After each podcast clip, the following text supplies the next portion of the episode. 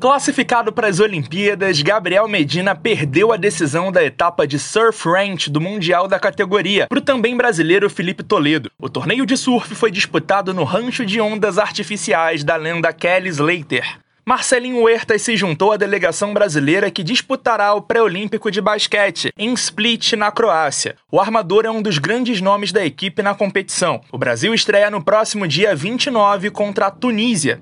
E num jogaço, o Brasil garantiu a classificação para a semifinal da Liga das Nações de vôlei masculino. A seleção bateu a Itália por 3 sets a 1, com parciais de 25 a 19, 32 a 30, 22 a 25 e 25 a 20. A equipe ainda tem mais dois compromissos pela primeira fase, contra Alemanha e Rússia, para definir quem serão os próximos adversários na competição. Faltam 31 dias para as Olimpíadas. É o Boletim Tóquio 2020 na Antena 1 Rio.